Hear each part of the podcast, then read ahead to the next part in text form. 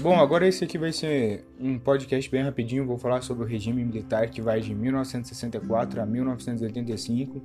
Vou falar mais ou menos como é que foi é, a base, como foi mais ou menos. Eu não vou entrar nos, nos presidentes, mas sim de como foi. São as características, né?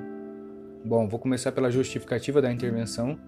A justificativa foi dada por livrar o país da corrupção e do comunismo e restaurar a democracia é, garante o fim do populismo, grupos sindicais, estudantes e militares.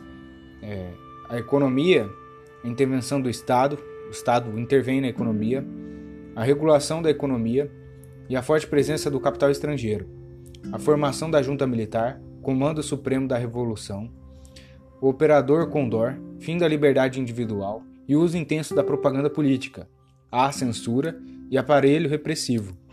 Essas são as características que estão relacionadas ao, ao regime militar.